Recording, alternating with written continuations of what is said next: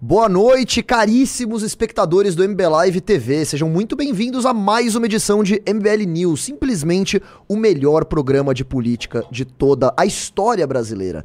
E lembrando que este programa é um oferecimento de Clube MBL, de Revista Valete e do oitavo Congresso do MBL, que vocês podem acessar esse link atrás de mim para comprar. Então, é, lembrando que se você entrar agora mesmo em clube.mbl.org.br, durante a duração dessa live, você vai levar esta edição maravilhosa da revista Valete, que já está acabando, tá? É, e quero dar boa noite aqui, primeiro para o nosso operador baiano. Como é que você tá, Bahia? Tudo bem? Oi, sextou, hein? É, quartou, né? Quartou. É isso aí. Quartou. E vou dar boa noite também para os nossos queridíssimos comentaristas da noite. Ele, J. Júnior. Boa noite, Ferreira. Boa noite, Renan. Bahia. Prazer estar aqui contigo. Muito bom. E Renan Santos, como você está? Estou muito bem, estou muito bem. Eu estou muito bem. E, bem, eu posso dizer que eu tô bem. que bom. É bom, né? É bom pra Que todos, bom. né? Ficamos todos muito felizes. É, é. E, e só, só falando um negócio que você falou, assim, o oferecimento a gente tem só uma, uma... Quem deu a ideia de uma promoção e um monte de gente entrou. Inclusive é um prêmio pra você que já comprou o ingresso do Congresso. Olha aí. Todo mundo, ideia do Kim, todo mundo que comprar o ingresso do Congresso e todo mundo que já comprou terá três meses grátis de Free Pass no Clube MBL. Caramba. É, Então, o cara, o cara já comprou. Ele falou, pô, eu não vou, vou perder a promoção e tal. Não, ele vai ganhar, vai ganhar. os, os três meses de. Isso. Cara, três meses de Clube MBL é, é coisa linda, assim, porque você vai ter acesso àquele monte de, de Telegram lá que a gente manda notícias é, de bastidores, são os, os relatórios, então não percam essa chance aí.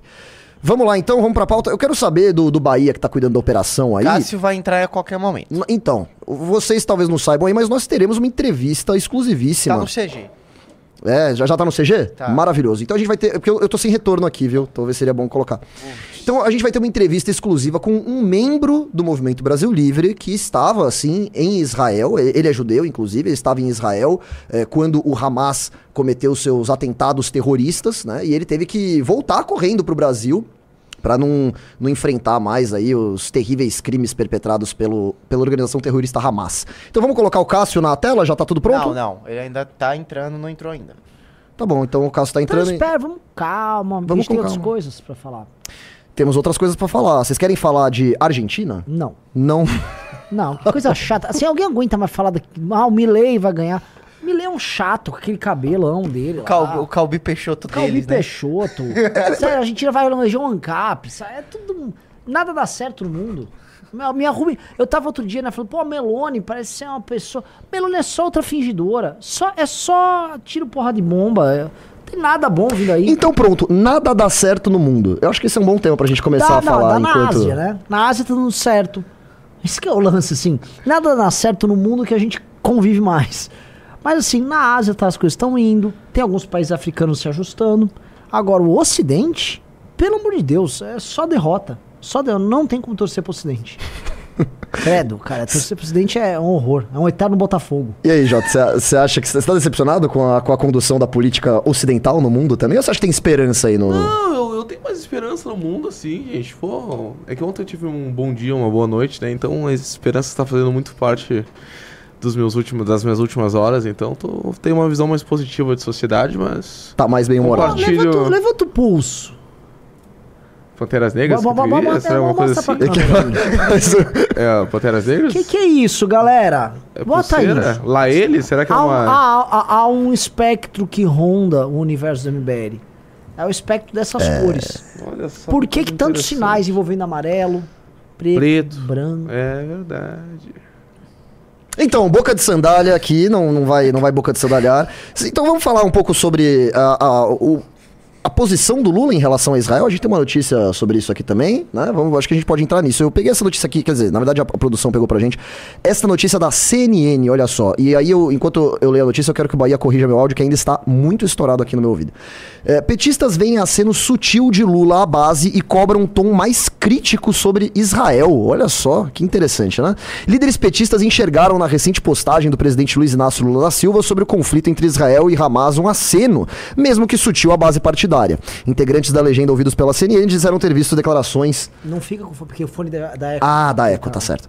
Perdão. Integrantes da legenda ouvidos pela CNN disseram ter visto nas declarações do presidente um equilíbrio maior ao pedir que tanto Hamas quanto Israel poupem crianças afetadas pelo conflito. E aí, Renan, você acha que o, o Lula ele tá inábil aí em, em agradar tanto a, a, a sua, a- os seus eleitores e a oposição, porque ele também não se firma pró-Palestina, ele não se firma pró-Israel, ele fica né, querendo jogar esse jogo de dois lados aí, e, e é isso, acho que ele tá desagradando todo mundo. O Lula, aparentemente, ele pretende chamar o pessoal do Hamas que tava arrancando a cabeça das pessoas pra ir pra um bar. Como ele diz, vamos sentar numa mesa pra fazer uma negociação. Como ele sempre propõe. O Lula tá eternamente tentando colocar um grupo de pessoas num bar, achando que ele vai resolver. Foi, escutou, Hamas, toma essa cachazinha. Toma essa cachaçinha gostosa. Vem aqui, ô seu judeu, senta aqui. Tem como você parar de cortar a cabeça? Não corta a cabeça. Eu te dou uns cargos aqui no meu governo. Você... E ele acha que resolve. Sabe? Brigas assim. Brigas eh, que estão para além desse mundo. Ele considera que ele vai resolver, sei lá, oferecendo uma propina da Petrobras pros caras. Então essa história do Lula vindo com essas notas dúbias, sem escolher lado. Isso que ele escolheu um lado, na verdade, né? É, são sintomáticas de que o PT não mudou. E nem vai mudar. Eu acho que, assim, a gente não, não adianta esperar muita coisa vindo desses caras, porque nada virá. É, a política externa brasileira, já desde que o Lula assumiu, a gente já sabe a linha que foi adotada e aí sabe o caminho que eles vão tomar. Então não espero muita coisa da, da- dessa política externa.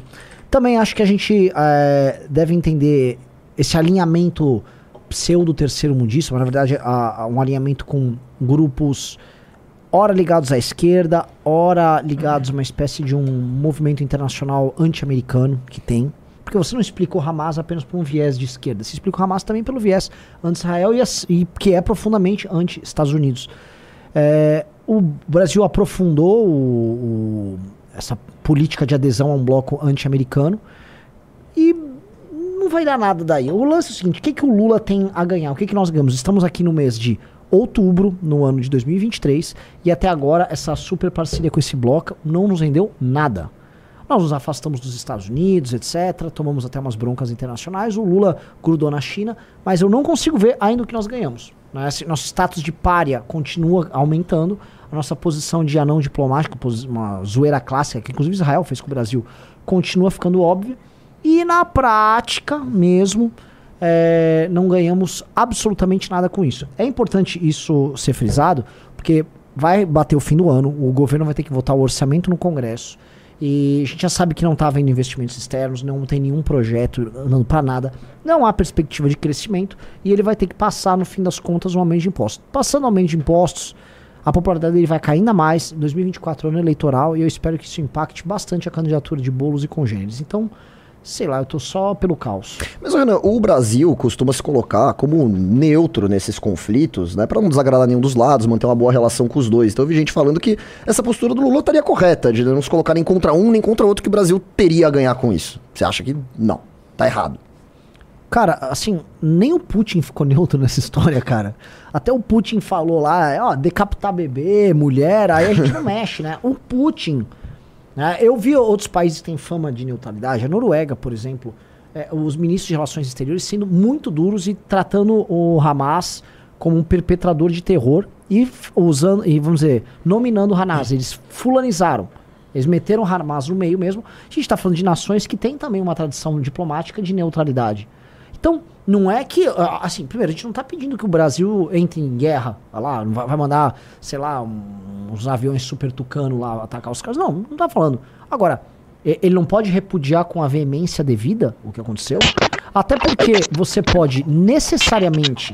Olha, eu quero intermediar aqui a paz, eu quero isso, quero aquilo.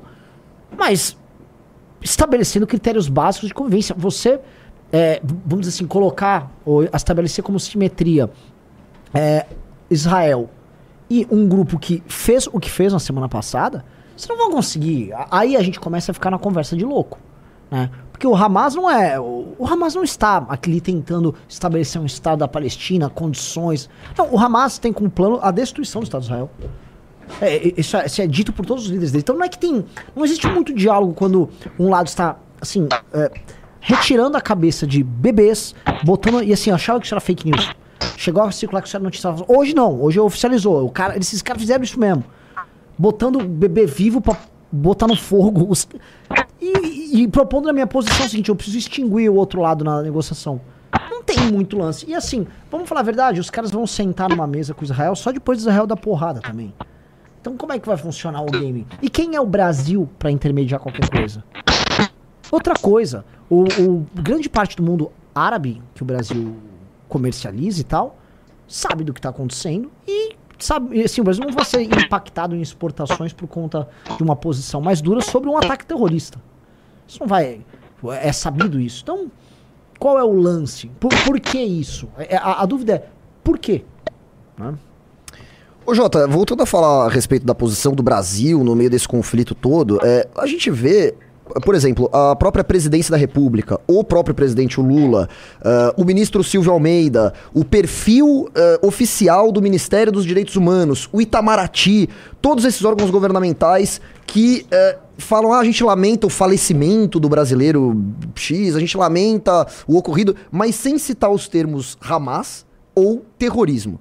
Como é que você vê? Te- Teve uma ordem do governo federal pra isso? O que, que, que, que você acha dessa posição do governo federal brasileiro? Eu, tô enxergando a posição do governo federal, eu acho que tu foi muito feliz em atribuir isso à instituição do governo, essa responsabilidade, não personalizar isso na figura do PT ou na esquerda ou, ou algo mais ideológico, porque e pegando um pouquinho da pergunta que tu fizeste pro Renan sobre essa neutralidade política, uma coisa é tu, tu exigir uma neutralidade política histórica do Brasil quando a gente fala de guerras entre estados, que daí eu acharia até justo. Mas a gente não tá falando de uma guerra entre estados. A gente tá falando de um ataque entre um movimento terrorista a um estado. Então acho que até mesmo a gente considerando o tamanho da comunidade judaica aqui no Brasil, é naturalmente que a gente exigia e esperava um posicionamento muito mais digno. Eu acho que não é nem corajoso, eu acho que é uma questão de dignidade vinda do governo federal. E se tratando também dos demais ministros, todos eles fugiram. Né? Então cabe a gente ressaltar aqui que não era algo exclusivamente das relações exteriores, não é algo nem exclusivamente do Ministério dos Direitos Humanos, também poderia ser um posicionamento do próprio ministro que estão ligadas às pastas, inclusive de, de, de fornecimento de serviços básicos da população, né? Por exemplo, o Ministério da Saúde poderia, a ministra Nízia poderia ter se posicionado sobre essa questão, né? Infelizmente, todos eles se recolheram e numa forma também de blindar o próprio presidente, né? Acho que até o Lula deve ter pedido para que seus ministros não se manifestem. Eu, eu encaro isso, enxergo isso muitas vezes no comportamento do Lula também. O- a gestão do Bolsonaro, ele tinha um certo medo que os ministros se destacassem mais do que ele. E eu acho que o Lula também repete esse comportamento. Então, eventualmente, se em um momento que o Lula é encurralado em torno da ausência de posição dele, ou de certa forma de flertar com o Hamas e eventualmente o ministro se posicionasse melhor do que ele nesse assunto, eu acho que inclusive o Lula poderia ter até tido um, um- um- um certo ciúmes em relação a esse ministro.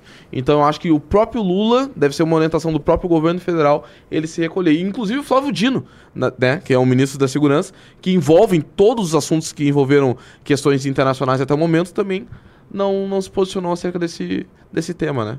Agora, a esquerda, ela tá numa posição muito difícil, né? Porque ela, enfim, ela, ela, ela fica ao lado da Palestina, né? Ela não condena o Hamas. O Hamas que, inclusive, eh, parabenizou a vitória do Lula nas eleições de 2022, né?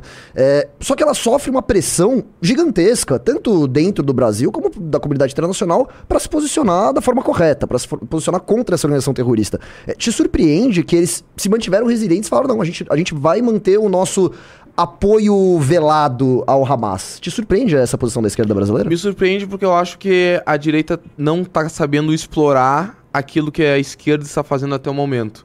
Porque a esquerda claramente está tentando fazer uma tática histórica de at- atrelar também a culpabilidade de Israel nesse conflito, eu não quero entrar nesse mérito, mas também está tentando atribu- atribuir a uma defesa da Palestina e não a um grupo terrorista. Então acho que se a direita realocasse as críticas ah, e tentasse também englobar na sua defesa o Estado da Palestina de dizer, não, vocês não estão preocupados com a resolução do conflito, vocês estão sim preocupados no extermínio de um grupo, de um país, de um Estado, etc. E estão, de certa forma, mascarando os reais interesses e o real posicionamento de vocês. Eu acho que seria mais efetivo e faria com que a esquerda se posicionasse de uma forma mais clara. E daí eu acho que muita gente da esquerda seria obrigado a acabar condenando o Hamas. Bem, vamos falar agora então com alguém que meio que vivenciou esse conflito, né? Ele que aí tá aí na tela já, ó, Cássio Buchholz, nosso querido estagiário aí, militante do Movimento Brasil Livre. Cássio, como é que você tá? Tudo bem? Boa noite. E aí, Meher, tudo bem? Cassião, deixa eu te perguntar uma coisa, cara. Você tava lá em Israel quando o Hamas cometeu os atentados terroristas. Como é que foi isso aí? Como é que você ficou sabendo? Qual foi a sua primeira impressão? Conta pra gente aí. Então, foi engraçado que a noite anterior era, era, era começou a festa de Simchat Torah, que começa sempre à noite do dia anterior até o começo, início da noite do, do outro dia, que é a, a festa, por incrível que pareça, a, a mais alegre do todo, todo o calendário judaico. Então a gente estava na sinagoga, todos os meus amigos comemorando, bebendo. Voltamos para casa, seis e meia da manhã em Tel Aviv, a gente acorda com, com a sirene de, de mísseis e a gente foi para o quarto. Infelizmente, virou uma coisa comum é, no, em Israel. É, não, não muito Tel Aviv, mas é uma coisa comum. Então, todo, todo prédio, toda casa tem um, um bunker, uma, um quarto seguro.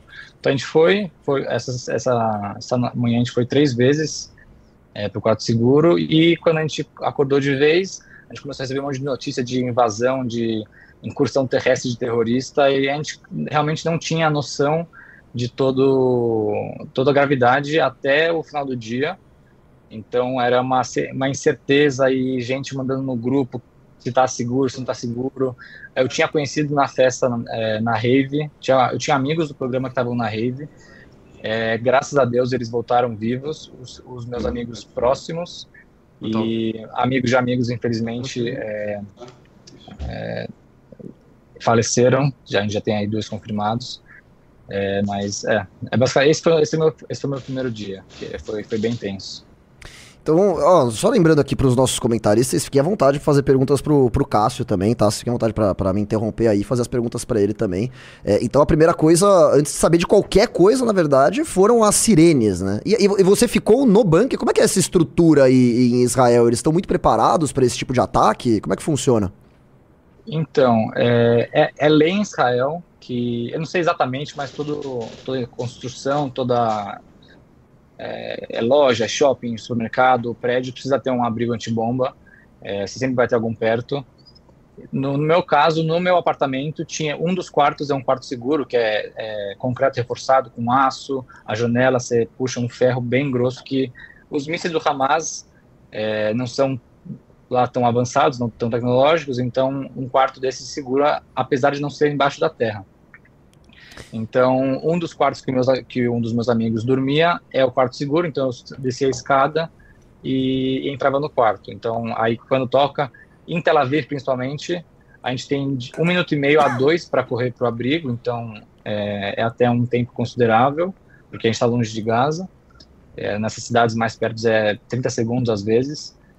E, e, depois que para de tocar, a gente precisa ficar 10 minutos é, ainda no bunker, porque pode ter, como ele explode no ar, pode ter alguma coisa caindo, algum fragmento. Então, é, é o que recomendo ficar 10 minutos.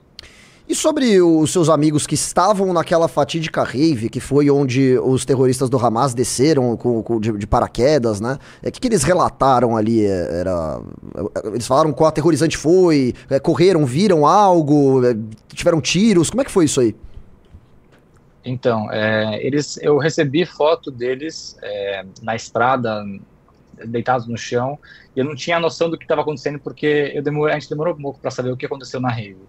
Mas ele contando depois, ele teve muita sorte de realmente eles tomarem a iniciativa de ir embora, porque lá não tocou sirene, eles só viram as bombas saindo de Gaza, você consegue ver a, a linha dos foguetes, e a galera deteu no chão, só que eles decidiram depois sair, pegar o carro e ir embora, e acho que foi a decisão certa, eles acertaram o, o lado certo da estrada, a direção certa, e durante o caminho inteiro, um caminho que normalmente demora uma hora e meia, duas, do sul, perto de Gaza até o, sul de Tel Aviv, eles demoraram seis horas, tiveram que parar em vários bunkers, parar na estrada e deitar no chão. E é, ele, meu amigo particularmente, ele falou que não viu nada, não lembra de ver nada, mas ele escutou tiro, escutou bomba e foi. Ele que se eu fosse no lugar dele, eu acho que eu não estaria tão bem quanto ele está. Mas foi, ele falou que foi aterrorizante. É, mas é impressionante como nesses momentos de, de terror que às vezes você encontra o melhor do ser humano, a coragem, né, de, de passar por essas situações, né? E, e explica pra gente um pouco do, do sentimento que você tem, né? Você enquanto, um, enquanto judeu, você enquanto eh, turista que tava lá, sabe, curtindo um país maravilhoso, uma, uma cidade incrível que é Tel Aviv, né? Qual, qual é a sensação eh, que te dá ao ver esse tipo de, de atentado completamente bárbaro? Então, é até difícil falar, mesmo no quarto dia de guerra, se não me engano, quinto, mas é, me, me, afetou bastante, é, de verdade. É, mesmo estando até que seguro em Tel Aviv, toda a situação, a incerteza e o estresse, é, você chega a enlouquecer. Eu ficava até 5 da manhã com notícia ligada, aí aplicativo mandando é, notificação de, de bomba, de é, invasão por terra de terrorista, então é, é difícil. Aí, logo antes de eu sair, o Hezbollah começou a, a jogar morteiro no norte, um pouco na Cisjordânia também, então é, é, bem difícil, é muito estressante. Eu fiquei muito tocado, principalmente porque eu tenho amigos que estão indo servir, que foram, são reservistas, estão indo servir na, na fronteira, é, tenho família lá, então é, é difícil, é difícil e eu acho que eu consigo falar por todos os judeus, mesmo que não, que não esteja lá, que todo mundo conhece alguém lá, pelo menos, conhece alguém que está servindo. Agora eles convocaram mais 300 mil reservistas, então é difícil e todo dia a gente recebe mais nomes de soldados mortos. É, é, é difícil. Jota, Renan, vocês querem fazer alguma pergunta para o nosso amigo Cássio? Eu tenho uma sim, boa noite, Cássio. Bom te ter de volta. Ah, lamento o motivo, né? Cássio, a minha pergunta é bem direta, já que tu falaste agora sobre poder estar conseguindo representar o sentimento de toda a comunidade judaica. É, são duas, na verdade. A primeira delas é se tu conseguiste acompanhar os reflexos e os posicionamentos recentes do governo federal acerca da situação. E a segunda delas é, caso tu tenha conseguido acompanhar, qual é a tua opinião acerca de, do posicionamento do governo, tanto na figura do presidente Lula quanto dos seus demais membros, né? Para falar a verdade, eu tô bem desligado da política brasileira na questão, na qualquer outra questão sem ser essa, porque eu não não consigo é, tirar a cabeça e o olho da, da, dessa questão, mas vi o, o posicionamento do governo federal. É, eu achei vergonhoso de não ter citado o Hamas nominalmente, porque, porque realmente o Hamas não representa o povo palestino, o Hamas oprime o povo palestino, o povo de Gaza, então, é, é, vergonhoso e o jeito que o presidente Lula se manifestou na questão da, da jovem que morreu foi é, é, é de doer o coração. Você, vê as imagens, é, todo funeral na religião judaica você precisa ter um mínimo de 10 homens para fazer as rezas e tudo. E como a família lá não estava com os homens da família dela, eles postaram na internet e 10 mil homens foram na, no enterro, pararam o carro na rua, é, para ir enterro. Então é um negócio muito forte, é um negócio que é, une todo mundo. Tá, Israel está tá passando por uma crise política sem precedentes e mesmo nesses momentos você consegue ver uma união que, que você não vê em nenhum outro lugar. Então, é, o, eu não, não, tenho, não tenho palavra para descrever. A, eu acho que a, a, talvez a raiva, a tristeza de ter gente que lidera o país, que representa o país nessa. É, sem, sem citar nominalmente o grupo terrorista que causou tudo isso. Renan, quer fazer uma pergunta para o Cássio? Sim, sim. Eu ia começar primeiro falando sobre. Uh, uh, perguntando primeiro se a natureza desse ataque, né? Israel é alvo de ataques terroristas recorrentes, mas aparentemente esse aqui ele foi especialmente perverso, porque ele misturou Uh, algo que vem acontecendo já na guerra na Ucrânia, que é uma espetacularização com uh, filmagens em primeira pessoa para recortes em redes sociais. E eles estão fazendo isso de maneira recorrente, com o intuito, de um lado, incutir o terror no adversário e também para animar as próprias tropas. Né? Teve gente assistindo as imagens, não só militantes, especialmente militantes de esquerda no, nos países ocidentais, mas imigrantes de outros lugares, fazendo uma festa, vendo aquela imagem, por exemplo, daquela é, turista, eu não sei se é israelense e alemã, ou israelense ou alemã, ela basicamente, todo mundo achava que ela estava morta, ela, ela acho, que ainda tá viva. Parece que ela sobreviveu, né? É, e os caras comemorando, fazendo uma farra ali, um negócio insano. Queria saber se esse ataque em especial, ele é considerado, dentro do histórico todo, um turning point, uma, um, né, um momento de... Não um momento de virada exatamente, eu acho que a palavra é errada, Um mas... divisor de águas. É um divisor de águas porque foi cruzada uma linha ah, com esse espetáculo que eh, não era normal. A gente via algumas coisas que o Estado Islâmico fazendo ali na, naquela região da Síria, mas aqui já tá uma coisa diferente. Né? E especialmente por conta do, do- do- desse uso do- dos vídeos em primeira pessoa como se fosse construído para TikTok. E a segunda coisa, como tá o moral, a moral do- das tropas e dos reservistas que estão sendo convocados, qual é o clima ali, né? Porque, é, obviamente, os caras queriam tentar incutir a ideia de um terror, você tentar abalar o adversário, é, mas eu acho que está indo por uma direção contrária, né? Porque o Israel, o, o Cássio estava comentando, o Israel estava muito dividido por conta de. Estava tendo palest- é, protestos enormes por conta das alterações constitucionais que estavam sendo feitas pelo Bibi, e meio que esse ataque ele talvez ia pegar um país dividido, e se soubesse trabalhar bem, poderia causar uma cisão e ter o maior inimigo em qualquer em qualquer história que a gente pode contar, qualquer inimigo é sempre um inimigo interno. No caso, talvez isso não gerou esse efeito. Queria saber de você essa leitura sobre esse game. É, ent- é, então, essa a questão da espetacularização é, era uma coisa sempre uma coisa recorrente de grupo terrorista, porque o principal objetivo deles é causar terror, é, é limitar a vida normal das pessoas, é, causar medo da pessoa sair na rua, de ir numa sinagoga, e não é só lá, é aqui no Brasil, é a comunidade judaica do mundo inteiro. E foi um ataque sem precedentes. é, eu conversei com muita gente até lá, enquanto eu estava lá, a gente fez um zoom com uma porta-voz do exército, ninguém esperava isso. É, não, na, não na parte de inteligência em si, mas ninguém nunca imaginou isso. É, e eu acho que a questão do, de ser um, um turning point é a questão de você ver o estados que normalmente não apoiavam uma retaliação forte e da- dando um apoio total e você não vê muito país condenando é, a países ocidentais, né, que normalmente você pe- pede um, um cessar-fogo, que hoje apoiam a, o, o contra-ataque. E uma coisa que me, que me conforta é, é todo o esforço e você falou da moral do exército. Eu recebo vídeos de, de reservistas indo para é, o campo de batalha. Antes eles é, cantam o hino de Israel, cantam músicas para realmente animar e você vê um clima de, de solidariedade entre as pessoas. E tenho muitos amigos que ficaram lá, que estão trabalhando é, voluntariamente, arrecadando alimento, é, roupa, dinheiro, tudo que você pode imaginar que eles podem fazer. Então, eu acho que vira tudo uma coisa só. Agora, o Netanyahu fechou o, a, a coalizão extraordinária para nesse tempo de guerra com o chefe da, com o líder da oposição, o Gantz. É, então acho que a gente tem esse, esse turning point. Eu acho que todo mundo está falando que é o fim do Hamas em Gaza.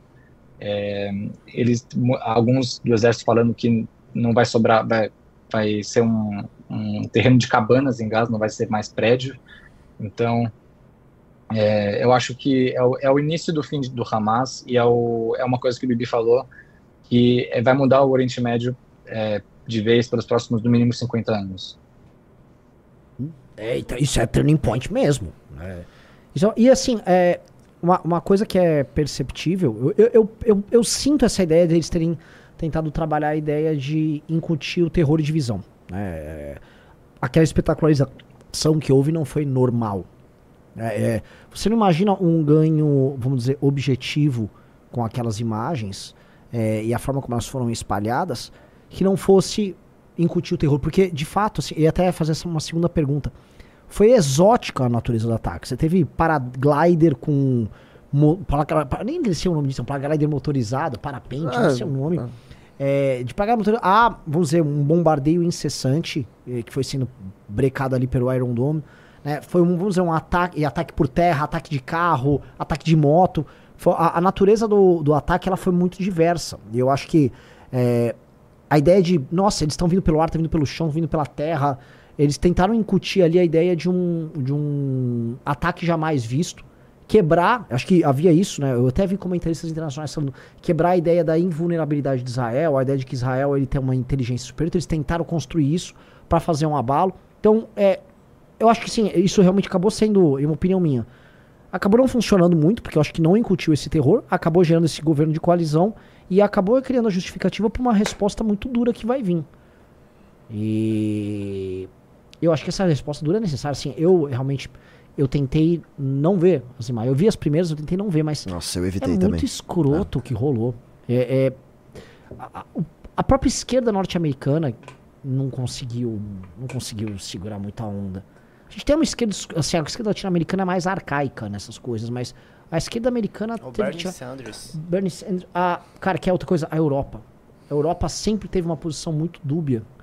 M- Mudou a posição europeia. A posição europeia mudou a linha ali. E você pega mesmo um cara como Putin. né, por mais que a gente vê ali, o pessoal fala, ah, o grupo Wagner vai mandar. Eu acho que isso é mais hoax ou qualquer coisa. O próprio Putin tem que fazer suas devidas diferen- diferenciações. Mostra que talvez o tiro saiu pela culata. Queria saber tua, tua opinião aí. Co- como está sendo visto isso? É, então, eu acho que na parte do terror, de causar terror, eles conseguiram, principalmente no primeiro dia, e a repercussão que isso teve. é, são o que foi feito, eu acho que eles o objetivo deles foi cumprido de causar terror na, sociedade israelense e realmente mostrar vulner- vulnerabilidade. Só que agora no contra-ataque Israel vai mostrar todo o seu poder militar. É um ataque, é um contra-ataque sem precedente. É, toda hora tem chefe da, da aeronáutica, da, da Força Aérea, falando que é, cada vez tem 50 caças no céu de Gaza, bombardeando sem parar. É, e que você falou no começo de. de é um, foi, foi um ataque muito preparado. Para ter uma ideia, em 2014, no conflito que teve com Gaza, com, com Hamas, mais especificamente, é, que durou 50 dias, teve no total uns 4 mil, se não me engano, foguetes lançados de Gaza. Isso teve nos primeiros dois dias de, é, dessa semana. Então, é um.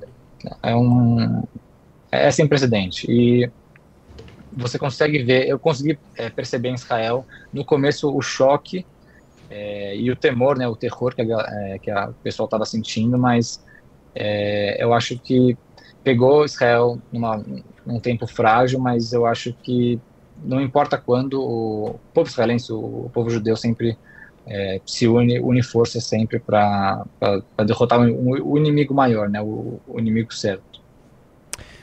O nosso queridíssimo operador baiano também tá querendo fazer uma pergunta pra você, Cássio. Vou passar a palavra pra ele aqui, pra, pra ele abrir a pergunta. Oi, Cássio. É... Primeiramente, boa noite aí. Eu queria saber como é que foi o processo para você conseguir voltar ao Brasil, se você chegou, cogitou é, pegar a- aquele avião da FAB, né? Chegou a viralizar o vídeo dos brasileiros cantando o hino nacional. É, e eu também queria saber como é que tá essa coisa assim, essas pessoas estão pensando em sair de Tel Aviv, pensando em sair do país. Como é que tá essa situação para quem os, os estrangeiros saírem de lá? Eu vi que teve alguma, algumas cenas em, em aeroportos também. Queria saber como é que foi esse trâmite. Então, é, no começo é, eu não, eu não queria ter saído, né? Eu falei com meus pais no, no sábado, primeiro dia de guerra. Eles não, não tinham, a gente não tinha uma ideia como ia ser a, a guerra. Foi passando tempo, no segundo, terceiro dia. é, eu fiz uma inscrição no avião da Fábio, só que quando eu percebi que o avião só ia chegar um dia depois que eu saí e tinha mil inscrições para o primeiro avião que tinha 200 vagas, minha mãe falou, minha mãe não aceitou, é, ficou procurando é, vaga em avião que só tinha é, passagens que não, não rolavam, que é, companhias que cancelaram todos os voos. Então, por sorte, al- alguém desistiu de uma de uma de uma reserva. Eu, é, minha mãe pegou essa reserva e acabei voltando com o voo comercial. Eu tenho um amigo que voltou com o voo da FAB e falou que a FAB mandou a mensagem muito em cima da hora, mandou três horas antes para a galera e ele não conseguiu levar, levar nenhuma mala, nenhuma bagagem, então ele foi só ele com uma mochila. Então não sei se foi qual o motivo, mas tá aí um ponto meio meio contraditório, mas é, e pelo que o que eu vi, o aeroporto estava muito cheio, pelo menos na terça. E mas eu, eu sei que gente que se mudou, gente que fez aliar, né, que se mudou para Israel, virou cidadão israelense, não pretende sair. Inclusive que quem faz aliar, é, pelo menos com a minha idade, é, vai para o exército. E muita gente que, que chama Olê, né? É, Olê é o, o novo imigrante. E a galera não pretende sair, é o país deles, uma hora, a vida tem que voltar ao normal uma hora, mesmo, mesmo em guerra. Então, é, é, acho que é basicamente isso. Bem, Cássio, acho que eu falo por todo o MBL que a gente tá feliz com o seu retorno, mas lamentamos demais aí as circunstâncias dele, né? A gente espera que é, Israel consiga superar mais esse gigantesco desafio que o povo judaico enfrenta e que você consiga aí, é, sabe, superar esse, esse trauma, que eu tenho certeza que não é algo fácil de se passar. Mas seja bem-vindo de volta ao Brasil aí, estamos felizes que deu tudo certo com seu, com o seu retorno. Então, obrigado, obrigado pelas declarações, obrigado. boa noite, grande Cássio. Sim, te mandar outro, outro abraço, porque além de colega de MBL, sou também colega de time de futebol do Cássio. Olha aí. Mandar um abraço pros teus pais também, que devem ter passado um aperto muito grande. Aí, eu, eu, eu, voltei para ressuscitar o escrotos. nosso eterno, nosso sempre artilheiro. Grande Cássio, obrigado, velho. Obrigado eu. É isso aí. Então vamos continuar com a pauta. Aqui tem mais uma, uh, um, uma notícia que a gente pode comentar brevemente ainda sobre esse assunto, tá? E aí a gente passa pro próximo. Mas que eu acho que vale pontuar aqui, porque em meio ao caos tem essa pequena vitória aí que deve ser considerada. Ó, o Pedro Duarte, nosso vereador carioca, acabou de entrar aqui na, na, na live. Boa noite, Pedro. Tudo bem com você? Opa, boa, boa noite, tudo bem? Vocês me ouvem bem? Ouvimos bem, cara, a, a, qualidade da câmera do Pedro é, é a melhor. De, a, a, gente paga aqui 15 mil, 200 milhões e absurdos de reais, e o Pedro vem com essa câmera do, do, do notebook dele, é melhor que, que, todas as câmeras aqui. É impressionante. Comprada aqui no Saara. Pois é, pois é. Vamos lá, Pedro. Então, então eu vou colocar você para comentar primeiro, já que infelizmente você ficar um pouco de fora, né, no começo do programa. Mas aconteceu o seguinte: a, notícia que eu leio aqui é da Folha de São Paulo. É, deputado demite funcionário que zombou de mulher sequestrada do Hamas. Eu não preciso ler a notícia toda aqui, né? Acho que pela é, é, pela manchete já dá para entender. O pessoal viu o, o, o assessor, uh, como é que era o nome dele? Said Tenório, né? Que zombou de uma mulher que estava sendo sequestrada pelos palestinos. E agora perdeu o emprego aí. Como é que você vê essa, essa situação toda aí desses. Não, não só do, do Said, mas de todos os petistas que chegam ao ponto de passar pano para estupradores e sequestradores. É curioso esse ponto porque muitas vezes eu tenho criticado e aí uma galera vem, ah, Pedro, você não pode generalizar, não é toda a esquerda que está passando pano para o Hamas. De fato, toda não, mas curiosamente é sempre alguém à esquerda. Teve um protesto aqui ontem na Câmara Municipal em defesa da Palestina, e o pior ainda é isso, misturam a causa da Palestina para, na verdade, defender a barbaridade do Hamas, o terror feito por terroristas. E aí tinha bandeira do PSTU, bandeira do PCO, bandeiras do PSOL.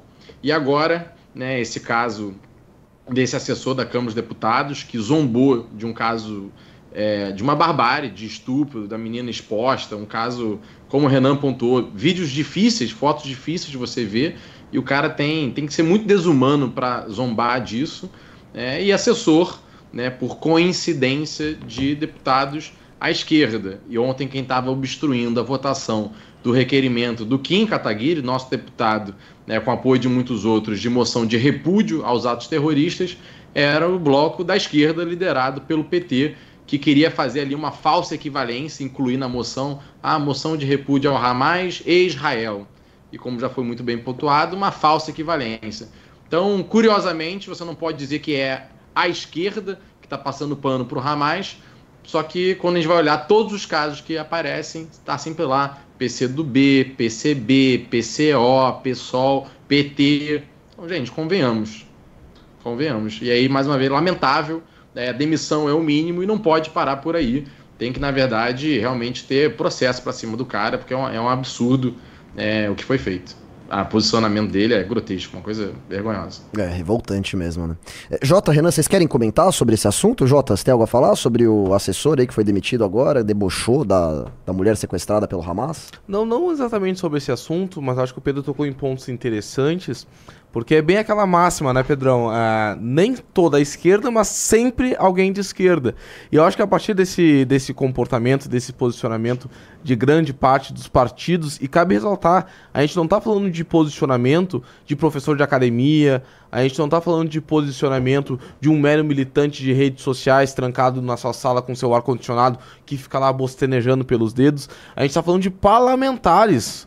São parlamentares que ontem obstruíram uma votação que desejava incluir também uma culpabilidade a Israel. São parlamentares que estão fazendo discursos oportunistas, buscando misturar a pauta da Palestina, que é uma pauta legítima, independente de mérito, é uma pauta legítima, mas estão utilizando dessa estrutura para passar pano para grupo terrorista. Então, assim, como é que vai funcionar essa situação? Como é que vai ser pós-assunto da guerra da Palestina? Porque agora, a, da guerra de Israel, agora a gente sabe que o assunto é o assunto da semana, é o assunto do mês, a gente vai falar isso por bastante tempo. Mas quando encerrar, essa galera vai voltar para o debate público como se nada tivesse acontecido e voltar a defender direitos humanos e ninguém vai fazer oposição, ninguém vai criticar a incoerência. Então acho que cabe a nós, da direita, estarmos alertas para essa posição, para que não deixemos esse assunto e esse posicionamento, essa covardia que a esquerda está realizando, passar em branco. Ô, ô, Renan, você é um cara. Eu acho que você é muito bom em olhar para a big picture do negócio, né? E se a gente analisar uh, os últimos anos, o que aconteceu com Brasil e com Rússia e Ucrânia, agora Israel e Hamas, você acha que dá para cravar que o mundo tá caminhando para um, pra um lugar mais tenebroso? Não, que o mundo está caminhando para um, um, lugar mais tenebroso, eu tenho certeza, e não só sou eu, mas como grande parte dos analistas do mundo inteiro vão nessa linha. Porque a ideia da Pax Americana pós-queda do Muro de Berlim, pós-queda da União Soviética, ela durou na prática nos anos 90. Né? Você tem um, um, fim simbólico dela ali com a queda das Torres Gêmeas, os Estados Unidos tendo que puxar uma guerra ali no Afeganistão e no Iraque. É, a guerra contra o Iraque com motivações fictícias, não havia arma, as tais armas de destruição massa que o Bush e a turma dele falavam. E a crise econômica de 2008, acontecendo paralelamente o crescimento econômico da China, a China se reforçando como potência, é, e o mundo que era unipolar, ele passa a ser, no mínimo, bipolar, mas ele está pintando para uma multipolaridade. os Estados Unidos é, muito possivelmente vão deixar de ser a maior economia do mundo aí ao longo dos próximos 10 anos. Então o mundo vem mudando e isso, todo, todo clima de mudança traz um clima de instabilidade. É, existe que muitos, não só historiadores, mas assim, analistas de geopolítica falam, se não me engano, o próprio. Hum, aquele cara do antifrágil, eu sempre esqueço o nome dele. Ele. Comenta, Taleb? Isso, que é a ideia da armadilha de Tucídides. Né, que é quando uma potência em ascensão, ela, como ela se relaciona com a potência decadente. Eu até comprei é, a guerra, o livro A Guerra do Peloponeso do Tucídides para ler, ainda não comecei a ler, para ver como é que é a relação, foi a relação Esparta-Atenas, relação de queda, uma, uma potência em ascensão com outra potência em queda ali, porque esse momento dessa transição do poder que chega no topo e começa a declinar com o poder que está ascendendo, sempre é uma relação muito conflituosa, né? E não é fácil resolver isso aí. Então o mundo vai se tornar um lugar muito mais difícil. Na verdade, a nossa geração, eu acho que ela vai ver muita coisa estranha acontecer. Ainda mais porque a gente ainda tem uma mudança tecnológica, tudo está mudando, né? Assim, a gente não tem a menor ideia como vai ser daqui a 10 anos. E a gente só sabe que vai ser profundamente diferente de 10 anos atrás. É... Renan, eu queria só fazer um ponto até que a galera está é, trazendo aqui nos comentários. Né, não é relacionado ao debate aí né, de Israel, Hamas, só esse ponto de Estados Unidos deixar de ser a maior economia do mundo. Eu particularmente não concordo com a tese e por dois motivos principais que é, são bons aqui para o debate. Um deles é a questão da crença do, de que o liberalismo econômico, com todas as nuances que a gente sempre debate, né, mas o modelo chinês eu não acredito que vai dar certo, mas esse é um debate bem longo. Eu acredito que o modelo americano ele no longo prazo entrega mais resultado. Mas um outro que me surpreende muito quando eu vi, eu vi um gráfico recente, que é o bônus demográfico, ou seja, aquela pirâmide, né, continua a população continua tendo filhos, então a população do país aumenta e o PIB, a força dele frente à economia mundial também aumenta. Que a China teve muito isso nos últimos 20 anos, mas já está desacelerando rápido, a curva da China já está desacelerando bem rápido. O Brasil, né, aquela pirâmide, a gente já está virando barril, nossa população está envelhecendo rápido. E muito me surpreendeu, porque a Europa está em decadência de população, o Japão Ano passado foram 500 mil japoneses a menos, então é população muito idosa. E é dos Estados Unidos, é um dos poucos países desenvolvidos em que a curva de crescimento da população continua acelerando. Muito por causa do American Dream, aquela coisa de eu moro no subúrbio, eu tenho uma casa grande, eu tenho dois, três, quatro filhos, o interior que ainda é bastante religioso, evangélico, tem essa visão da família. Então, pelo modelo de vida americano, esse American Dream, o estilo de vida, o americano continua tendo mais filhos do que os pais, né? Então eles têm dois, três, quatro, cinco filhos e a população americana aumenta até 2050, quando a da China já, já começa a diminuir. Então, além dos fatores econômicos, se a China de fato começar a estagnar do ponto de vista de população, os Estados Unidos continuar crescendo, fica muito difícil a China passar o PIB dos Estados Unidos. Cara, eu, eu tendo a achar também que os Estados Unidos vai ter um respiro um pouco maior, mas quando a gente vê, a gente vê esse mundo eh, com essa mudança constante, tudo que vai acontecendo, todos os conflitos e a, e a fraqueza de liderança que os Estados Unidos representam hoje, com o governo Biden, por exemplo, acaba sendo um pouco meio preocupante, né, Renan? Assim, pensando enquanto americano, né? Eu, eu, eu, assim, eu. Militarmente, eu acho que os Estados Unidos. hum, Eles não, eu acho que eles não vão conseguir sustentar a posição de xerife do mundo. Eu acho que isso aí vai passar por alterações. Economicamente, isso que o Pedro disse é interessante porque dá uma longa discussão. É, eu não concordo com o aspecto do- do- da população americana por um, um detalhe. Quem está, é, a população americana cresce por conta da imigração. Você tem um dois perfis diferentes de imigrantes. Um imigrante de alta capacidade produtiva, que em geral ah, vem da Ásia e que em geral ocupa as melhores posições nas universidades, tiram as melhores notas naqueles testes SAT e que se tornam, vamos dizer, pessoas que vão se tornar presidentes de empresas e ocupar postos médios e altos, ganhando bons salários. Eu acho que essa aí é a grande vantagem que os Estados Unidos têm sobre a Europa, porque os Estados Unidos atraem muito mais esse tipo de profissional do que a Europa. E o outro é o imigrante mais humilde, que vem da América Latina em especial, mas vem também da Ásia, vem um pouquinho da África. E esse imigrante ele não consegue apresentar o mesmo grau de, de produtividade do que o americano standard ali, né? Pelo menos no, no estatísticas recentes deles estavam indo nessa linha. Então, você vai ter uma mudança demográfica nos Estados Unidos. O, o americano clássico, vamos colocar, o americano em geral, WASP, né? White, Anglo-Saxon and Protestant, branco, anglo-saxão e protestante. Esse cara ele tá apresentando uma diminuição da natalidade dele grande, mesmo nos interiores. Então, é, o perfil demográfico vai mudar e eu creio que o que vai acontecer nos Estados Unidos é que eles vão se tornar mais parecidos com um país desigual como nós, com estratos diferentes da sociedade, ganhando valores diferentes, né? E eu acho que isso vai ter mudanças eleitorais, políticas ali dentro. E no caso da China, a China ela pretende estar com 700, 800 milhões de habitantes até o fim desse século. É uma ideia que eles têm na cabeça. Acho que em 2070 eles querem estar com menos de bilhão. Eles imaginam que vai acontecer isso. É, porém, uma população menor com, vamos dizer, uma renda extremamente alta. E é como se fosse uma hipercoreia, vai? Grandes marcas globais é, competindo com os Estados Unidos ah, no, vamos dizer, na fronteira do conhecimento, porém com uma população de mais de dobro dos Estados Unidos. Seria essa a expectativa deles. Se eles conseguem fazer isso com grandes marcas e na fronteira da tecnologia, e com sendo a potência na região hoje que mais importa no mundo, que é ali no Mar Amarelo, vai dar. Assim, eu não vejo como não dar uma treta e não vejo também como não ter, no mínimo, uma. uma se não uma ultrapassagem, que eu acho que vai acontecer, é, eles estarem ali no, no pau a pau. Eu acho que é inevitável. Jota, você tá tudo quietinho aí? Você quer entrar nesse debate? Não, você quer que eu- participar da próxima pauta? eu O que achei que engraçado porque, assim, uns cinco minutos antes de começar o news, eu tava falando pro Merreiro o quanto eu odiava discutir política internacional. então, E desde que eu sentei aqui, assim, o Merreiro ele me olha assim, hum, vamos discutir os Estados Unidos? Hum, vamos discutir a China? Hum, É que só vamos tem discutir, isso, assim. Não, a gente pode discutir, assim, a- a- a- alguma coisa bosta do Brasil. É que, assim, às vezes a gente discute política internacional também, é uma maneira de fugir, sei lá. é um escapismo. É um escape, tipo assim, o Fufuca pegou um, Eu adoro o um, Fufuca. um novo departamento aí É, numa, eu numa empresa pública. Sabe, é- essas O Ricardo Nunes tá com mais uma obra superfaturada em São Exato. Paulo. Que é uma boa pra gente entrar.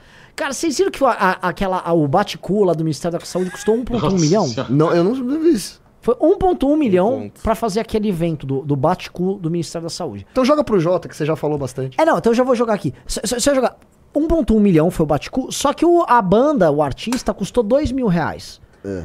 Eu não vejo Ué. como isso não ser superfaturado. Ué, ué. Ca- Onde Cadê tá os outros diferença entre 990? um milhão e os dois mil? Que É. Vocês viram por quê? é, eu jogar pra vocês aí. Assim, eu posso abrir os, assim, os- o congresso do MBL vai custar algumas centenas de milhares de reais. É um baita de um Cara, é evento. caro, hein? Mas não é nem perto de um batecu do Ministério da Saúde. Eu me pergunto como eles gastaram esse 1,1 milhão. Não, e só para complementar antes de passar pro Jota, que eu tenho certeza que ele vai fazer uma fala aí boa com relação ao assunto. O Rio teve um caso parecido com esse pouco tempo atrás, que foi aquele cavalo taradão, né, dentro de escola municipal. Se vocês lembram, né? Parece, parece muito o caso, porque é, talvez até mais bizarro, porque são crianças, é uma escola de ensino fundamental, estamos falando de crianças ali de 7, 8, 9, 10 anos. que estão reunidas no pátio da escola e entra uma mulher com um, um cavalo na cabeça, né, a cabeça de um cavalo na cabeça, aquela fantasia, e faz uma dança erótica, isso viralizou como o cavalo taradão. E o pior, porque depois de descobrirem que alguém autorizou que isso acontecesse numa escola, que isso tinha acontecido em quatro escolas e tinha sido financiado com dinheiro público da prefeitura de um edital de cultura. É, então, bizarro e se soma a esse caso. Né, não sei se está virando um padrão agora. É, na verdade, nem, nem, surpreende, né? Esses editais. É, um, a gente tinha que passar a lupa nisso, porque é muita bizarrice, muito projeto que de cultura não agrega em absolutamente nada, muito pelo contrário. É, e aí eu vou, quero até ouvir o Jota o que, que ele acha dessa, dessas é, cavalo esses grupos ficarem recebendo editais de verba pública de cultura. O Rio de Janeiro nunca fica para trás, né, cara? Impressionante. É, é, o reflexo do Brasil, né? O Rio de Janeiro é o reflexo do Brasil. Ah. Sempre. Sempre, sempre, sempre, sempre. Não, acho que o, o, primeiro comentário que a gente pode fazer é lá no Rio Grande do Sul a gente também está acostumado, né, com, com esse tipo de peças, com esse tipo de encenações, com esse tipo de exposições. Então, pra gente não, não surpreende, infelizmente. Mas eu acho que primeiro, o primeiro ponto que eu acho que é legal a gente trazer para o debate é que muitas vezes nós, aqui da direita, que busca enfrentar a cultura woke, que ainda é algo praticamente inédito, praticamente não, é algo inédito uh, de iniciativa de um movimento político aqui no Brasil, é, é muito difícil às vezes se conectar com o brasileiro comum. Eu acredito que quando acontecem escândalos que ganham uma proporção nacional, inclusive esses aí, esse aí que aconteceu no, no Rio de Janeiro, que foi comentado no Brasil inteiro, consegue criar um laço e uníssono com a própria sociedade e esclarecer para a população não somente que aquilo que tudo aquilo que nós denunciamos aqui realmente acontece, como também faz mais parte do dia a dia deles do que eles mesmos imaginam ou enxergam. Então eu acho que essa exposição tanto é um erro da esquerda que acaba ultrapassando a princípio aquilo que é uma pauta ideológica que eles buscam inserir na sociedade de forma paulatina e acaba chegando a um colégio, a um evento ministerial, com dinheiro público, com verba exacerbada, que poderia estar sendo alocada em outros locais. Né? Eu não vi se a ministra da Cultura se pronunciou sobre isso, né? que ainda é Margareth Menezes, salvo engano. Né? Uhum. Ela fez aquele um mega evento de inauguração do ministério e nunca mais vi. Sei lá o que ela tá fazendo, né? Que, que foi a, com a Janja dançando, porque tava colocando o leiteiro do Ministério da Cultura, não foi esse evento? Foi que esse que, que ela tava dançando, que também foi, teve uma. Foi esse também que jogaram sal grosso na entrada. Ah, verdade. verdade. Jogaram sal grosso, a Janja dançando, também teve aquela uma apresentação com uma artista que dizia que cantava... peço a Lili dos amigos que sim, estão privados. Sim. Né? Na então, posse dela. É, exatamente. Então foi um evento assim, que chamou a atenção de todo mundo. Então acho que para a direita é um grande ganho, tanto perante a sociedade, principalmente perante a sociedade, de mostrar que todas as nossas denúncias realmente têm motivo de estarem acontecendo, e também um verdadeiro tiro no pé para a esquerda que dificilmente consegue se recuperar de uma exposição tão grande das suas reais intenções, né?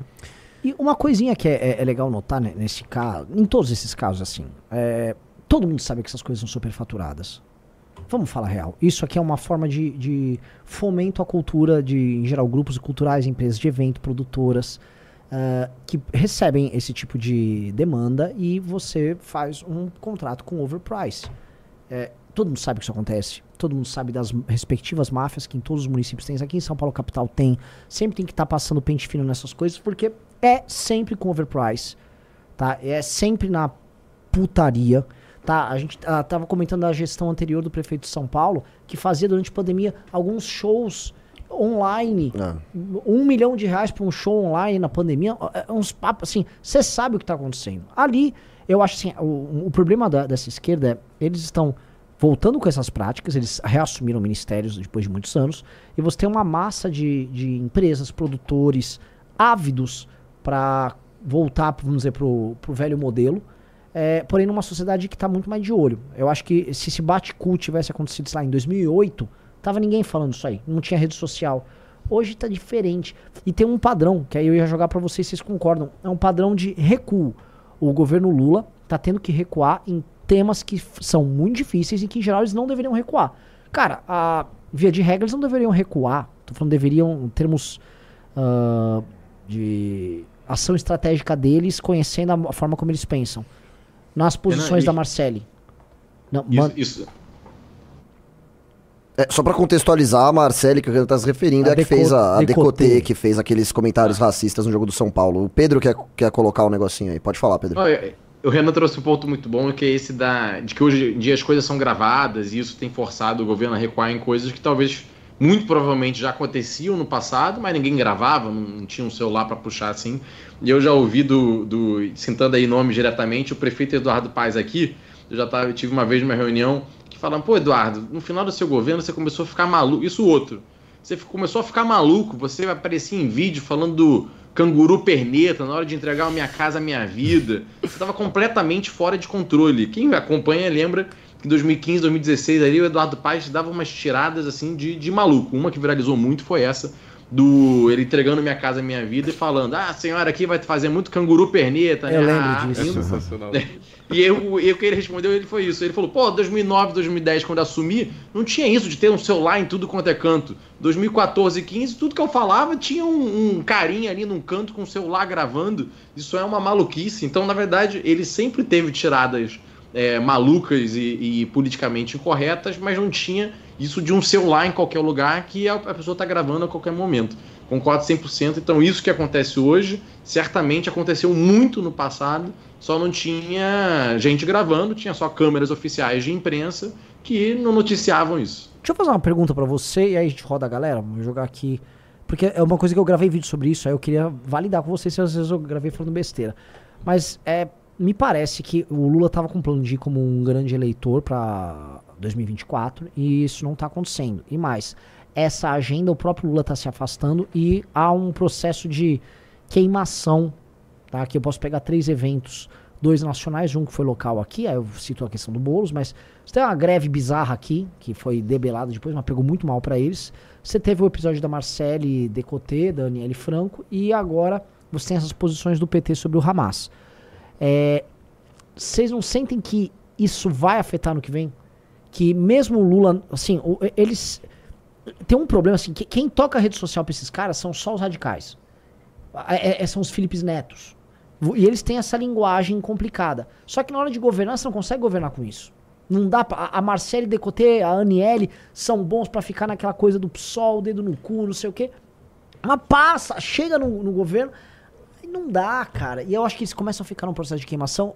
Eu acho que o Lula não tá na vibe de eleger muita gente. Queria perguntar primeiro pro Pedro, jogando pra você. Se você achar isso aí, sei lá, o Merreiro toca aí. Sim. Aqui na Prefeitura do Rio de Janeiro, o PT, todo mundo sabe, é um grande aliado do Eduardo Paes. né? A proximidade dele com o Lula é pessoal, ele não tem o menor problema de caminhar com o PT. Inclusive, tem três secretarias. Mas tem uma coisa que, muito sabiamente, é, ele vive cortando na imprensa, ele evita né, dar aspas duras com relação a isso, mas em reunião fechada ele fala e fica soltando notinhas na imprensa, porque o PT quer muito a vice dele e ele recusa e foge disso de qualquer forma. É, e por dois motivos. Um deles é o eleitoral. É desesperador ele ir para uma eleição com o PT de vice numa cidade que o Bolsonaro ganhou. Fica muito mais fácil polarizar. E para Eduardo, o sonho dele é poder virar e falar: eu sou gestor, abri escola, fiz isso, fiz aquilo, e não entrar nesse debate, porque o Lula não vai ser esse cabo eleitoral todo, e o PT muito menos, por causa de tudo que você listou. Então ele não quer o PT de vice, e acredito que na campanha, inclusive, ele vai omitir, eh, não vai ficar tão colado na imagem do Lula, nos secretários do PT. E o segundo é porque, como ele vai sair para governador e o PT assumiria a prefeitura do Rio de Janeiro, ele sabe que o PT é traíra e que no momento que o PT assumir a capital, vai, vai tirar todo mundo dele, vai assumir que o PT é hegemônico e faz aliança quando é, tá de fora. No momento que entra, é o jogo deles, são os secretários deles, basta ver aí a frente ampla nas eleições, que depois o Lula prometeu para Deus e o mundo vários partidos, vou fazer um ministeriado de centro, e foi basicamente o ministério de quem ele confia, o ministério do PT, o ministério da esquerda mais radical aí. Pedro, sua câmera, ela tá assim, ela É, deu uma bugada deu uma, aí. assim, psicodélica. exorcismo. Não, eu tô sentindo que eu que estraguei a câmera do Pedro. Foi só eu elogiar que deu esse Elogiaram bug tanto todo. aí. Pois é, olha Mas aí, vocês me negócio. ouviram? Ouvimos tudo, maravilhosa análise. Mas assim, você tá Show. tipo Meu fantasminha camarada, assim. tá, tá melhorando, tá voltando agora. Mas é interessante isso, né? Porque realmente eu, eu tenho a impressão, ô, Jota, que boa parte dos eleitores da esquerda sequer tem noção do posicionamento do Lula em relação ao Hamas, sequer tem noção do que, que é o Baticu no Ministério da Saúde. Eu, tenho, eu tendo a crer, sim, que eh, nas eleições, principalmente nas eleições majoritárias, onde você tem debate, e assim, desculpa, fatalmente, esses candidatos vão ser enfrentados com essas duras verdades. Guilherme Boulos vai, vai ter que responder a respeito da, da, da greve ali que ele apoiou. Vai ter que responder a respeito da posição do PSOL do Hamas. Você acha que a esquerda vai ter muito a perder também em relação a isso? Acho que são. Acho que tu tocou em dois polos bem contrários, assim. Eu acho que a greve eh, foi um fator muito negativo para a base do Boulos e para a base do PSOL. E acredito que ele vai sofrer, já que a gente aproveitar que a gente tá com um carioca aqui na live, que a gente. Por que, que eu tô tão pro lado aqui, meu pai? Aí, Foi um pouquinho mais pra cá. Melhorou. Eu acho que o Boulos ele vai sofrer uh, do mesmo processo que aconteceu com o Marcelo Freixo, tá? Já falei isso algumas vezes e vou tentar repetir, vou dobrar a aposta. Eu acho que o Boulos ele vai desfazer totalmente essa tentativa de, de parecer como alguém radical.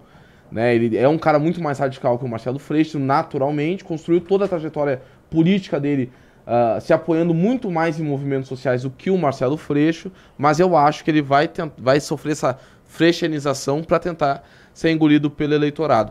Contra o Hamas, eu acredito que essa história vai ser esquecida daqui a dois meses. Hum, eu não sim. acho que. Não acho nem que a direita vai Os caras estão apoiando isso. organização terrorista, cara. Como é que ele E, explica assim como isso já apoiaram a organização criminosa, né? Então, assim, que é o PT, no caso.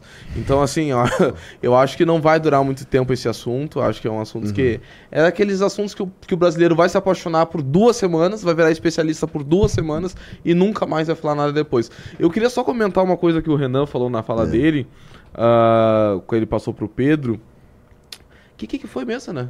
Eu falei do Lula, falei das decisões, da- da- das posições políticas eh, exóticas do PT. Isso, é, eu queria falar que, na minha opinião, eu- o Lula tá dando graças a Deus.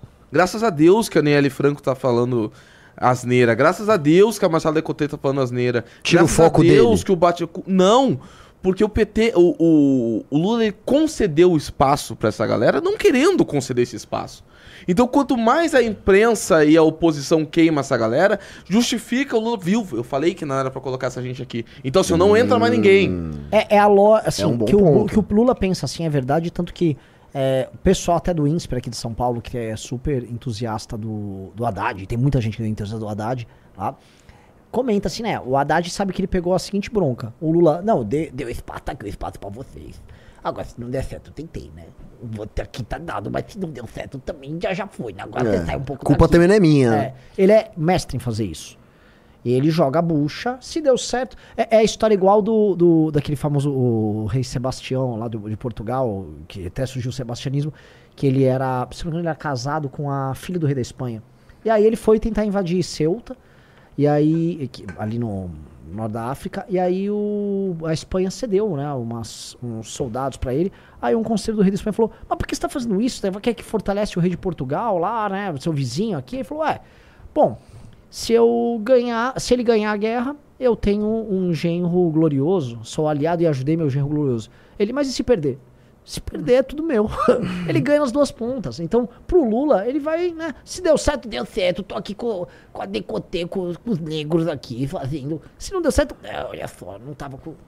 É uma, é uma tática, eu acho que faz todo sentido essa tática. É, não, é uma tese interessante. Quero agora perguntar a opinião do Pedro Duarte. Então, porque, Pedro, a, a impressão que dá é que o- esses, esses, é, esses ministros mu- muito, loucos causam uma baita dor de cabeça no Lula, mas o Jota meio que inverteu a lógica aqui. Você acha que faz sentido essa análise que o Jota e o Renan tiveram? Eu concordo que eles têm um peso muito grande no governo e é, vamos lá, algumas reflexões sobre. Talvez, e acho que a gente já falando disso, inclusive, aqui no MBL News. É, o Lula, aquela fase que ele passou na cadeia, é, rejeitado por muita gente, acaba que foram os grupos mais radicais, a galera que ignora a opinião pública, que ignora o bom senso, que ia visitar ele na cadeia, que continuava apostando do Lula, que deputados que botaram para mudar o nome no Congresso, lembra essa época que loucura? Era Jandira Fegali, Lula, Lula da da Silva. Silva. a Glazer. Isso, uma coisa. O cara na cadeia, assim, mas realmente a nível de, de fidelidade é uma galera que, que ficou, ficou junto. Então eu tenho a impressão de que o Lula voltou com um pouco o rancor disso, por um lado, né, das pessoas que abandonaram ele, e uma gratidão às pessoas que ficaram com ele, e quis recompensar isso na hora de formar o ministério. E quando ele estava na oposição, ele acabou se cercando muito da, da galera identitária, das rodas, porque é um pessoal que era 100% anti-Bolsonaro e muito fiel. Só que depois que ele entrou no governo e tem que conviver com essas pessoas, ele deve estar percebendo, tipo, meu Deus, esses caras não entregam nada no ministério. Na verdade, só me entregam dor de cabeça, confusão. É uma turma da pesada que inferniza a minha vida e me gera muita pauta ruim na imprensa. Então, eu imagino que ele fica agora num dilema entre, pô, eu vou abandonar essa galera, vou demitir pessoas que sempre estiveram comigo, é... isso vai ser chato, mas ao mesmo tempo eu preciso fazer isso porque a coisa está inviável. É, então, para mim, esses caras são pesos mortos, mesmo nesse debate da, do identitarismo, que hoje seria muito importante para o Lula sinalizar. Sinceramente, se ele cortar essa galera, parar de ter ruído e conseguisse melhorar um pouco a economia, acredito para ele que era muito melhor do que os ministros identitários, que são os que mais dão problema hoje. Assim, o que, que o Silvio Almeida agrega para o governo hoje, de pauta positiva? O que, que o Lula fala? Pô, esses dois casos aqui esse ano, o Silvio Pô, acordei feliz com ele, baita nota na imprensa, foi bom pro governo. O que, Aniele rendeu de bom pro governo de imagem ao longo desses, desses aí oito, dez meses? O quê? Alguém lembra de um caso?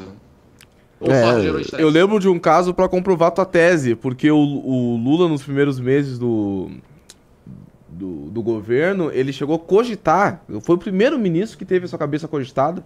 Ah, não, na verdade teve a Daniela do Vaguinho um pouco antes, né? Mas o ministro Silvio foi o primeiro que ia entregar o cargo, porque o Lula reclamava, dizia, pô, mas eu pensei que esse ministro ia estar na rua.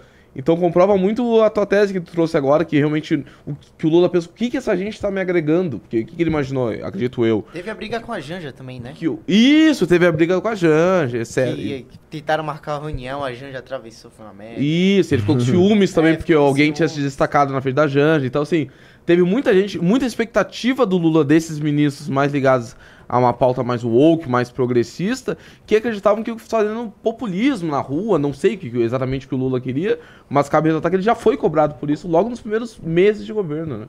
E ele propôs fazer aquela turnê num presídio, em presídios. Isso. A resposta dele foi: vou fazer um. um... Então, morreu isso aí? Ele não fez isso no final das contas, né? É, não, deve ter sido cortado, devem ter cortado a ideia. É, uma mas ideia você lembra disso, né? né? Ele, tipo assim, cara, faz, só não divulga. você quer rodar? Toma aí as passagens, roda os presídios, faz o seu trabalho. Deixa o pessoal lá feliz. É uma agenda divulgável, um grande avanço. É. Pelo não, amor de Deus. Com um surto, assim, o Brasil tá passando por um, um surto de roubos, né? Um surto Sim. de, assim, é... Assim, a gente ainda vai saber como é que tá o impacto sobre homicídios, né? Se aumentou tanto tal. Mas o número de roubos já estão saindo estatística, até saiu o mapa da violência e tal. É, é, é, assim, a epidemia de roubo. Homicídios tem subido. A gente, a gente viu, a gente comentou acho que na semana passada, o Rio de Janeiro, que já é quase que o recordista em, em homicídios, é, ele foi o segundo que mais cresceu. Ou seja, mesmo estando numa posição tão alta, ele foi ele o segundo cresceu. que mais cresceu em homicídios. Foram 17,5% no aumento em relação a, a, a, a, esse mesmo semestre do ano passado. O Amapá subiu 60%. Sim. Então, assim, como é que é? Num cenário desse, o cara, não, eu vou visitar pra ver as condições de preso Lula. Meu amigo, não faz Minha imitação do Lula é lamentável, é mas. É triste. É, mas é. Inclusive, um dos homens fortes do governo, o Flávio Dino, que é o responsável por essa pauta, eu acredito que ele vai ser uma das, das grandes bombas do governo. É, seja pelo lado das declarações e brigas que ele compra, a gente já cansou de falar disso, um cara arrogante, é, passa uma imagem de moderado, mas é muito extremista, intransigente, várias críticas. E além disso, do ponto de vista né, da, da população mais real no dia a dia, é, ele já está começando a ser cobrado, inclusive, pela mídia mais tradicional, de que não está entregando na segurança pública, não está integrando as forças, não apoia os estados. O cara mandou 20 milhões de reais para a Bahia é, para ajudar a segurança pública. Gente, pelo menos isso não paga a comida de um mês do, do, da Polícia Militar do Estado da Bahia. É, é, um valor patético, deveria ter vergonha de fazer isso. E quais são os grandes avanços dele nessa pauta? Na verdade, o retrocesso. Os números estão piorando em quase todos os estados. Então, eu acredito que o Flávio Dino, até por essa arrogância dele, essa intransigência de que ele ironiza, ele bate de frente, ele desdenha, vai virar uma bomba para esse governo. Então, a sugestão. Quem para vocês é o pior membro do governo Lula até agora? Nossa, incluindo todo boa, mundo. Boa pergunta, hein? Pior membro do governo Lula. o pior em resultado, o pior em postura, o pior em Em tudo. A pessoa que gerou o mais. mais abjeto, É, assim. Ah, assim, Janja. Não, não. Olha, pra mim é o Dino, hein? É, porque assim, Janja, eu citei membro justamente porque pra poder incluir Vamos ela. a Janja. É, a, a, Vamos conta a. Janja? A gente é mais irritante, talvez. Não, vamos contar a Janja. Porque a Janja, assim, ela não é de direito, mas é de fato, né? Uma ministra. A ministra da. Presidente assumiu a agenda. Não, ela está ressignificando o papel de primeira-dama, né? Como ela própria disse, né? Então, quem, quem seria, assim? Eu, a- assim, eu tô quase na- com, com o Pedro, que acho que o, o Flávio Dino pelo conjunto da obra. Agora, eu não sei se o, o- vamos dizer, esse novo ódio, porque o ódio contra o Lula tá sendo ressignificado. Esse novo ódio, ele também não é gerado pela Janja. A Janja é um elemento que esquenta a- o antipetismo. É como se você. O, o asco que ela gera na oposição, nas, no- nas pessoas que não votam no PT, pra ser claro, é um asco que revigora. A pessoa se lembra porque ela era antipetista. A Janja tem esse efeito. Eu não sei. Eu não sei quem é pior aí no game. Eu acho que Eu faz no sentido. Flávio Dino, porque além de tudo isso que a gente falou, do asco, da rejeição, etc., ele tá no ministério que impacta muito a vida das pessoas. Então, assim, por exemplo, o Silvio Almeida, pô, é um cara, assim, um ministério pequeno, com orçamento pequeno, tem pouca coisa para gerenciar. Agora, o Flávio Dino, por exemplo, gerencia o sistema de segurança pública nacional.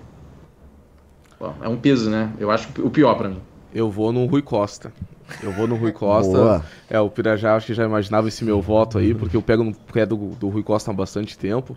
Cara, se vocês olharem as primeiras votações do governo Lula, vocês vão perceber que ao longo do tempo ele quase não passou a PEC dos ministérios.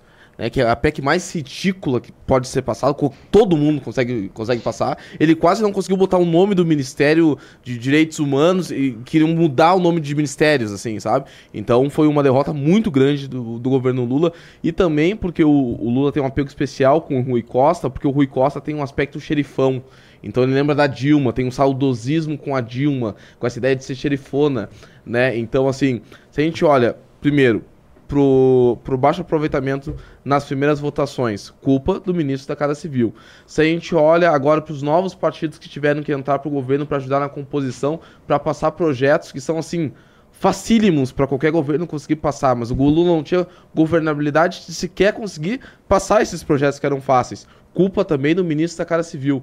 Então, assim, eu acho que o Rui Costa, com o passar do tempo, perderam uma ministra que era, poxa, Ana Moser, é uma, a super protegida do governo Lula, foi obrigada a fazer. Falta de articulação no Rui Costa. Então eu acho que agora botou pra dentro tubarões do governo, né? Teve que criar novos ministérios. Então assim, eu acho que o Rui Costa no, no somatório de todas a, todos os membros do governo Lula acaba sendo pior, assim. Muito bem. Bom, pessoal, são 8h20 já, então eu vou pedir pro nosso queridíssimo operador baiano eh, ler as participações. Parece que tiveram algumas agora de última hora aí. O... Deixa eu ler aqui os pimbas. Vambora. Ah, a enquete tá acirradíssima, hein? É, fa- fala da enquete aí, como é que você fez? Porque eu perdi aqui. Quem é pior? Ah, tá. Janja, Dino, Silvio Almeida ou Aniele? A Janja tá com 39 e o Dino com 42. É, é que você fez a enquete antes do Jota falar a posição dele. Se tivesse É. colocado o Rui Costa, acho que teria subido mais aí, porque a, a exposição do, do Jota foi muito boa, né? O Lucas mandou 10 Também reais. Renan, acidentalmente, acabei de ver um vídeo do Hamas em que um bebê carbonizado com o crânio amassado com Ah. o cérebro para fora. Tem algo mais pra vocês conseguirem fazer? Isso é pior do que o N. Eu não quero. Cara- Eu não quero falar disso, porque, enfim. O, Fili o Felipe mandou 5 reais. Manaus está com um dos piores, uma, uma das piores áreas para se respirar no mundo. Muitas queimadas. PT ignora, a grande mídia ignora. As fotos dos moradores são assustadoras. De onde que ele tá falando? Manaus. de Não, Manaus. isso Manaus. muita gente de Manaus está nos cobrando para tratar dessa questão. Eu não, eu não tenho sequer repertório para tratar disso, mas o que se comenta é que, de fato, um, eles estão passando por uma- um surto de calores bizarros. E eu falei, mas é possível ficar mais quente? É, eu já fui para lá, assim, é uma coisa meio inimaginável, assim. Manaus é um forno. A Manaus é uma sauna. Manaus é uma sauna. Você está naquela sauna molhada em Manaus. Agora, é possível ficar mais quente e também tá uma coisa Porque é muito úmido lá também, né? é, e aí é uma coisa nublada. Porque, enfim, as queimadas, fica vindo aquelas fumaças. Então falando que é por causa de queimada mesmo. Só que, de fato, é uma coisa que impacta demais na imagem, no discurso do PT. É, é, em se provando verdadeira essa questão das queimadas, eu não tô por dentro. Não, é bastante complicado. Porque se tiver um discurso, assim, qualquer coisa que acontecer no governo Bolsonaro, meu Deus, a Amazônia acabou. É interessante pra gente cavar isso aí, deve, deve ter algo aí. Vamos, Bahia. O Bronze mandou 5 reais. Duarte, o que achou das operações policiais aí no Rio essa semana? Boa. Primeira crítica que eu até, até postei sobre, cara, a operação foi on, antes de ontem de manhã.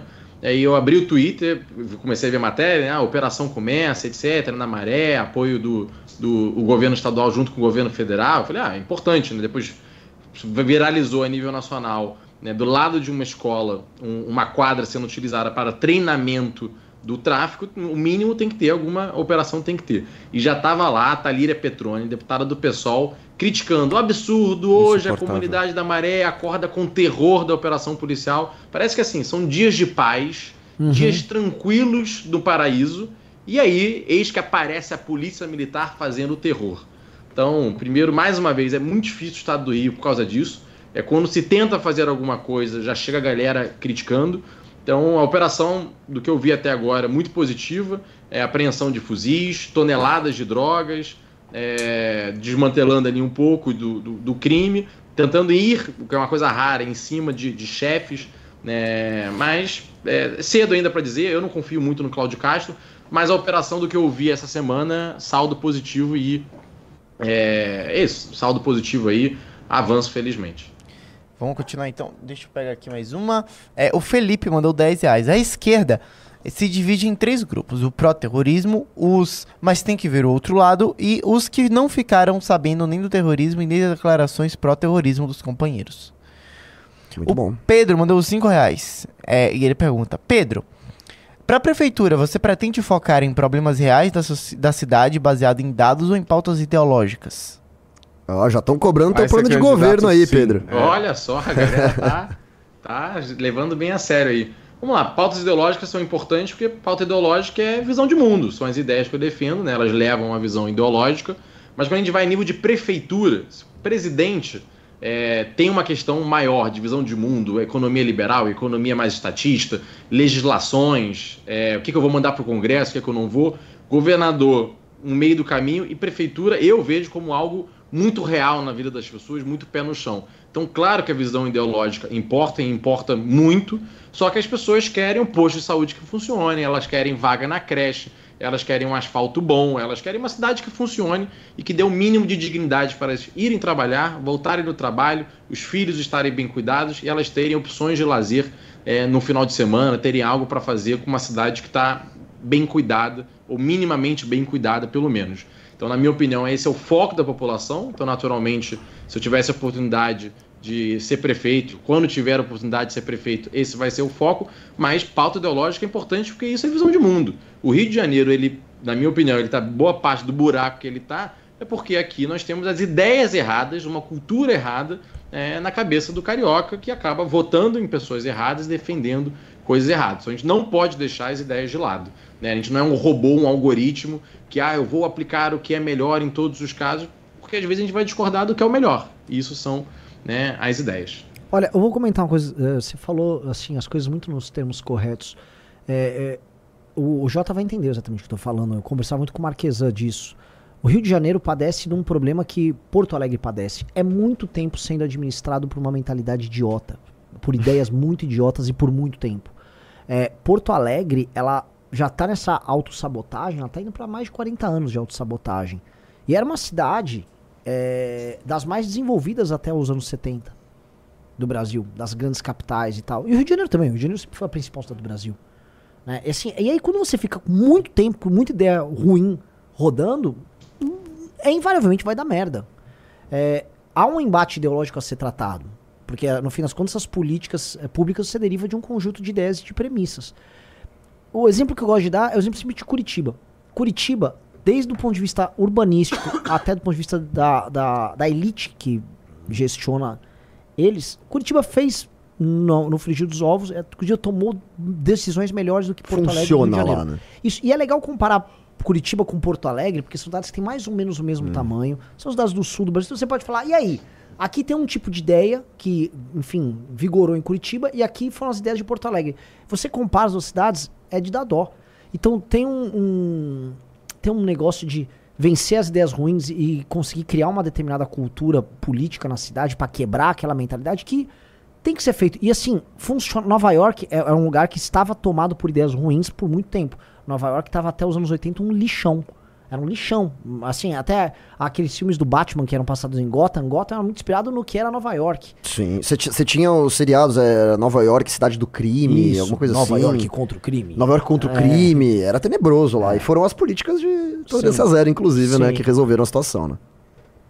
Acabou. Acabou Bahia. Bom, então é isso. Quero desejar uma boa noite aí, Pedro. Não, Bom. eu quero só fa- Opa, por favor. Eu ia te Não, deixar um falar, chamado pode- importante para a galera que estiver aqui do Rio de Janeiro acompanhando, fazer dois chamados.